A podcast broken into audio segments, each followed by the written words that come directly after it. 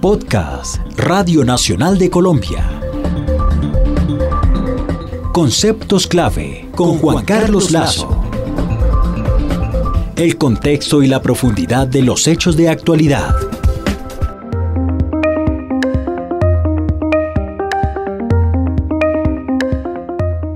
Bienvenidos a una nueva edición de este podcast Conceptos Clave de la Radio Nacional de Colombia en el que analizamos hechos de coyuntura con la ayuda de los expertos. Hoy queremos hablar del momento que atraviesa Colombia luego del 2 de octubre y toda esa incertidumbre que se generó luego de que, por un margen muy pequeño, él no ganara el plebiscito. Este podcast lo hemos titulado La paz después del 210 porque son varias las cosas que han pasado pero al final realmente no es mucho. Se han dado algunas reuniones de los representantes del no con el gobierno, se han escuchado múltiples propuestas, pero finalmente nada concluyente y la incertidumbre sigue rondando en el ambiente. Sumado a eso, la guerrilla del ELN anunció que abrir una mesa de diálogos con el gobierno a partir del próximo 27 de octubre en Quito, en Ecuador, y pues para hablar de todos estos temas tenemos en línea a Daniel García Peña, quien fue alto comisionado de paz del gobierno de Ernesto Samper y participó en los diálogos previos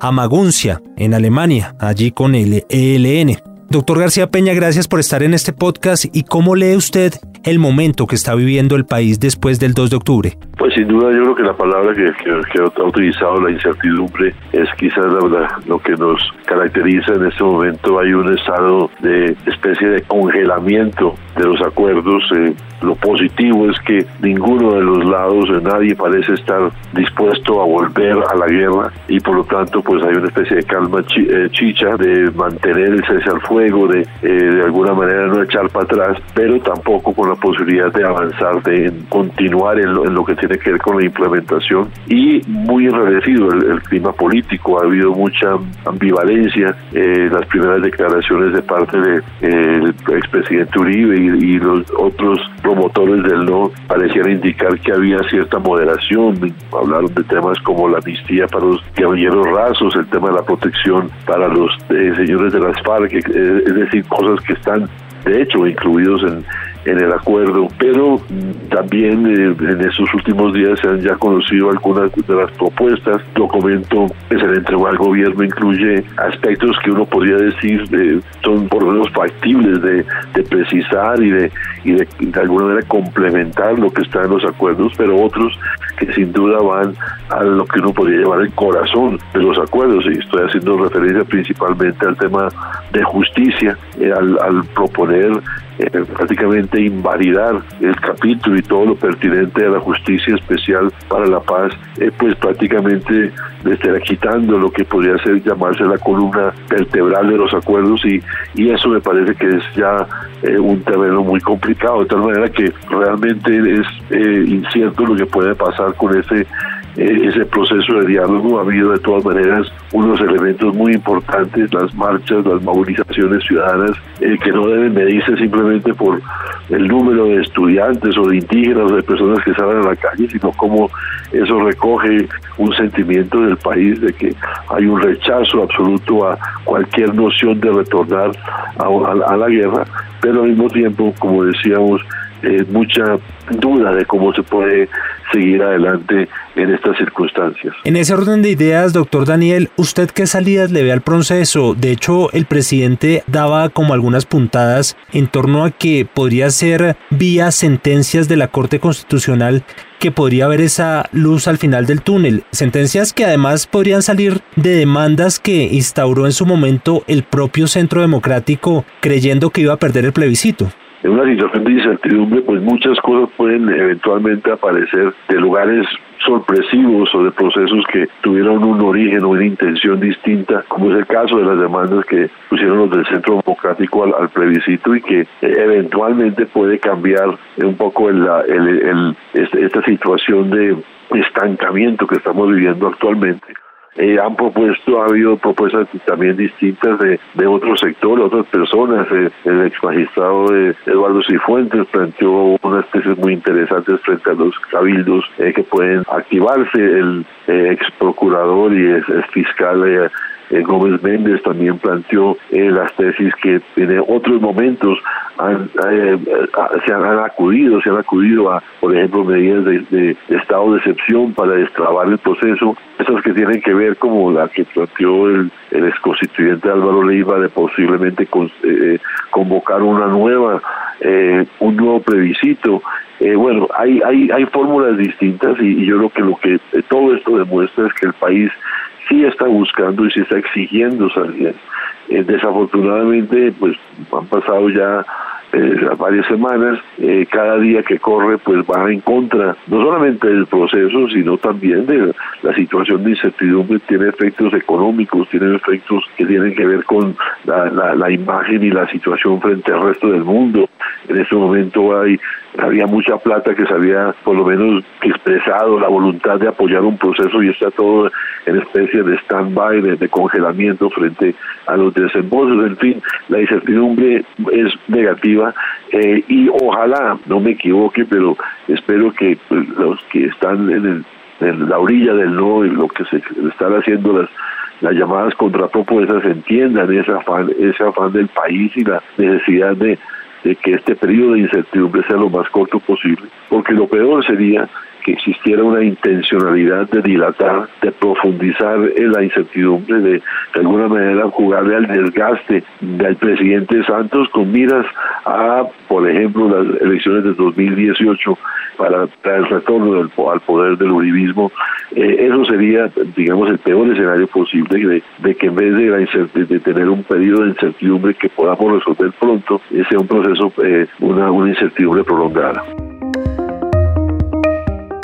Podcast Radio Nacional de Colombia.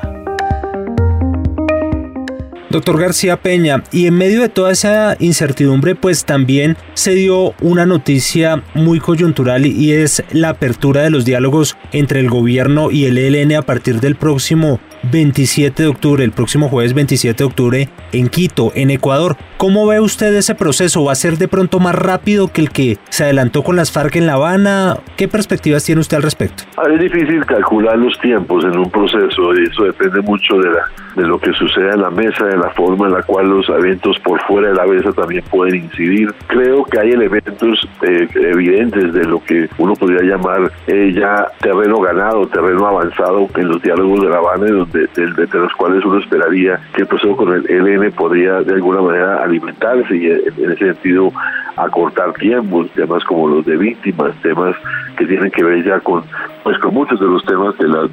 de, las 297 páginas que podrían eventualmente también eh, ser eh, acogidas por el ELN. Pero lo importante creo que es que el ELN tiene una huella, una, una característica propia. Ellos han insistido siempre en que el proceso de paz o cualquier fin, cualquier negociación de, de, la paz debe tener como protagonista a la sociedad civil y particularmente a los sectores de la sociedad que históricamente han sido excluidos. E, eh,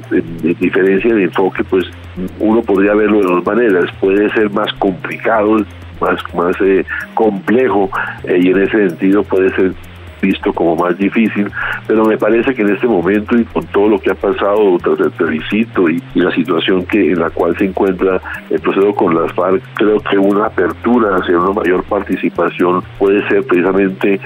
bienvenida y puede ayudar inclusive también a desentrabar lo que viene con el tema de, La Habana y las FARC. Entonces también es un reto, un reto muy grande eh, para el gobierno, para el mismo ELN y para la sociedad colombiana, una sociedad que no está acostumbrada a la participación que, que muchas veces ha pensado que quienes deben de, eh, de alguna manera monopolizar las decisiones son las élites tradicionales, las, los expresidentes de siempre, eh, escuchar a los indígenas, a las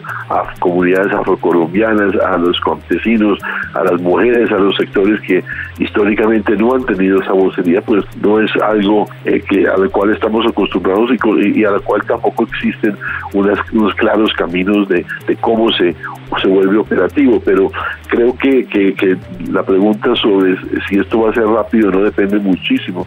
de la seriedad con la cual el gobierno y el ELN asuman ese, ese tema grueso, tema grueso de cómo se, se activa, cómo se eh, faculta, cómo se, se, viabiliza una participación activa de, la sociedad colombiana y particularmente, como decíamos, de esos sectores que históricamente han sido excluidos. Eh, de todas maneras, hay un terreno ganado en el país. Eh, los últimos años se han caracterizado por una movilización social muy importante, el tema del paro agrario, los estudiantes, es decir, hay una hay, hay, hay, hay, con qué trabajar, eh, pero esto, como decíamos, hace que sea un proceso más complejo, pero podría ser también eh, en el mediano y largo plazo muy beneficiario para, no solamente para lograr un acuerdo con el ELN, sino también para eh, apoyar el proceso con las FARC y para la sociedad colombiana en su conjunto. Finalmente, doctor Daniel, usted como lo decíamos al principio de esta entrevista, participó en los diálogos de Maguncia en Alemania con la guerrilla del ELN. Si tuviera que darle un consejo o alguna recomendación a los actuales negociadores del gobierno, ¿cuál sería para emprender todos estos diálogos? Creo que hoy la oportunidad eh, eh, precisamente es muy grande. Creo que el ELN escogió pues, hubiera sido interesante que hubieran entrado antes al proceso, pero lo cierto es que hayan tomado la decisión en este momento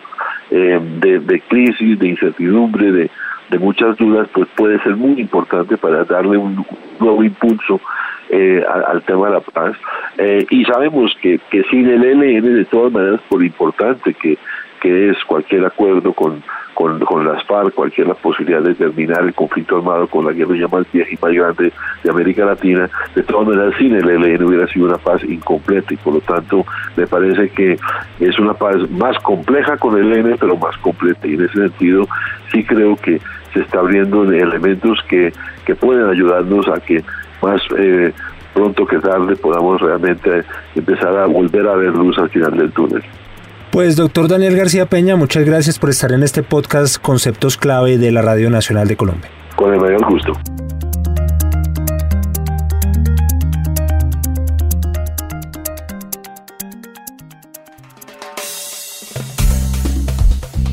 Acabas de escuchar Conceptos Clave con Juan Carlos Lazo.